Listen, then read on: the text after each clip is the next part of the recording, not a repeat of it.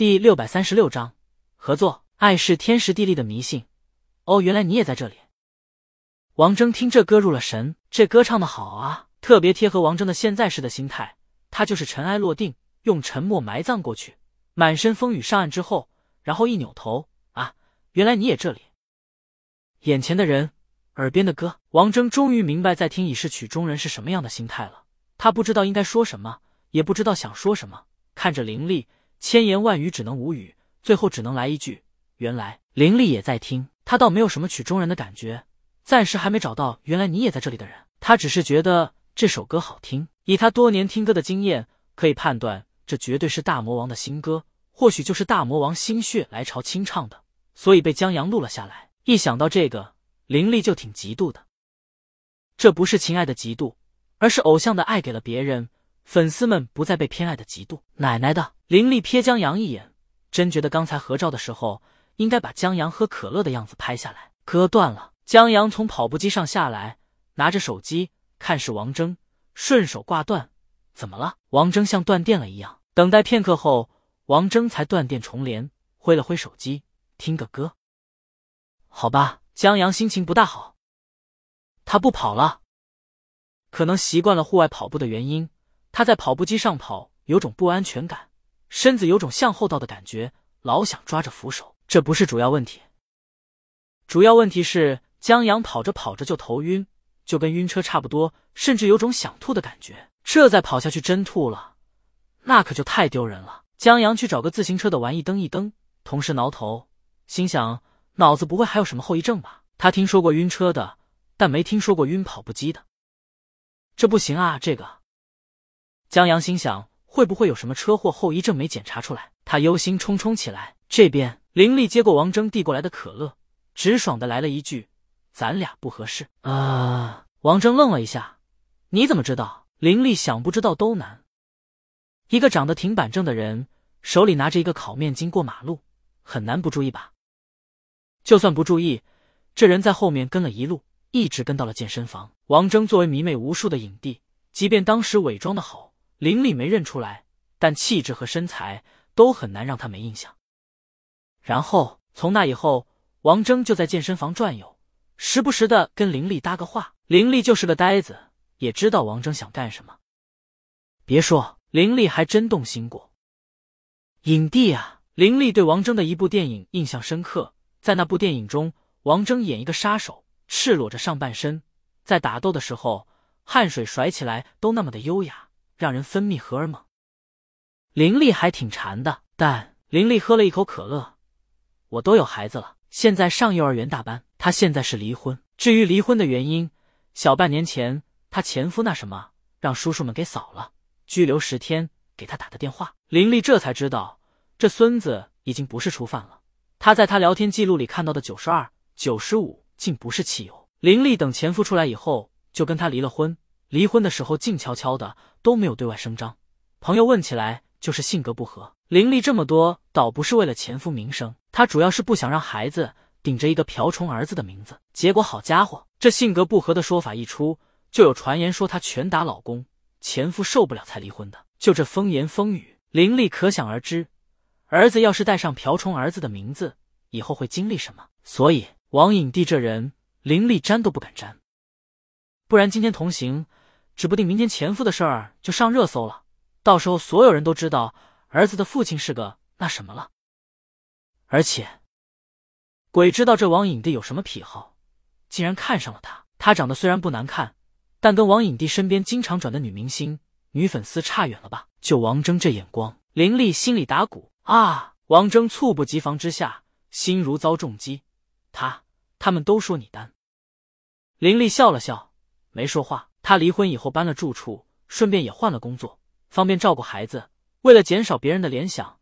也为了不让别人打听他前夫的事儿，他很少谈感情上的事儿。许多人都以为他单身。王峥一时间不知道说什么。最后，在走出健身房的时候，他和江阳都心事重重的。至于林丽，他站在健身房二楼的阳台上，看着王峥远去，他挺遗憾的。那可是王峥，王影帝。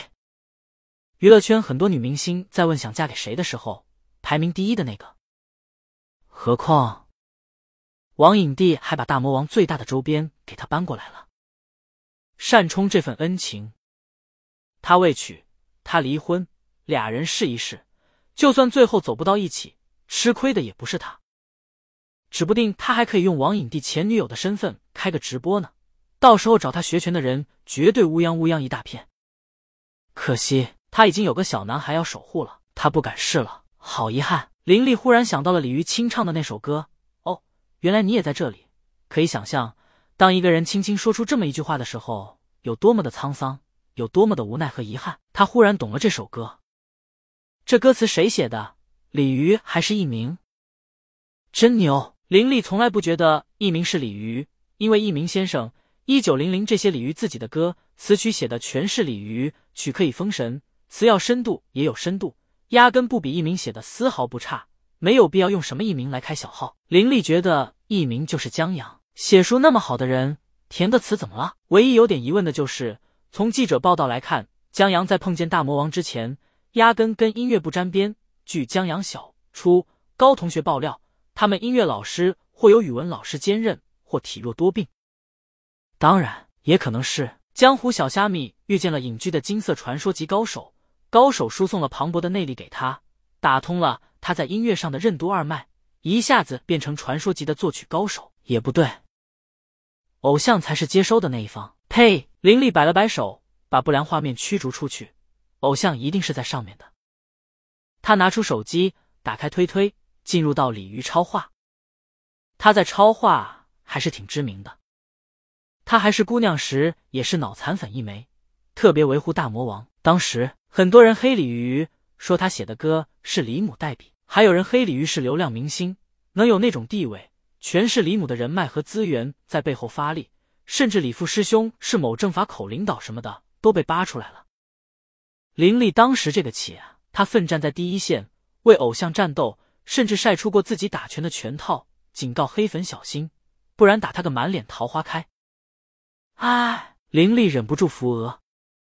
黑历史啊！他现在想起来，恨不得给当时的自己一拳，希望他儿子不会发现。不过，他不后悔粉鲤鱼。青春这东西就像烟花，会很快消失，所以要和别人一起去看，这样忘了烟花的样子也没关系，因为会一直记得旁边人的脸。然后在青春过后。就可以在困难、在难受、在迷茫、在炫耀、在教训儿子的时候，甜甜的咀嚼那场名为青春的烟花了。鲤鱼于他而言就是这样。林立在超话发了他的签名，又配了一段文字。在健身房遇见了江阳，偶然听到他铃声是大魔王一段清唱，歌词我记得是：哦，原来你也在这里，特好听，跟专辑中的《当爱在靠近》是同一类型的情歌，歌词写的美极了。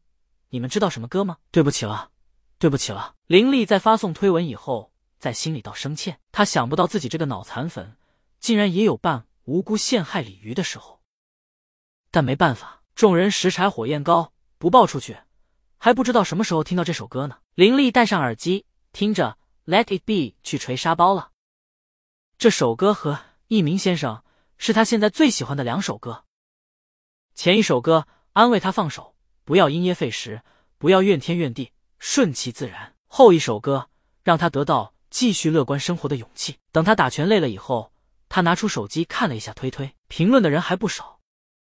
哎，昨天还是前天，我看到一个求江阳铃声的推文，今儿又有一个，这厮骚包的又拿大魔王新歌当铃声了。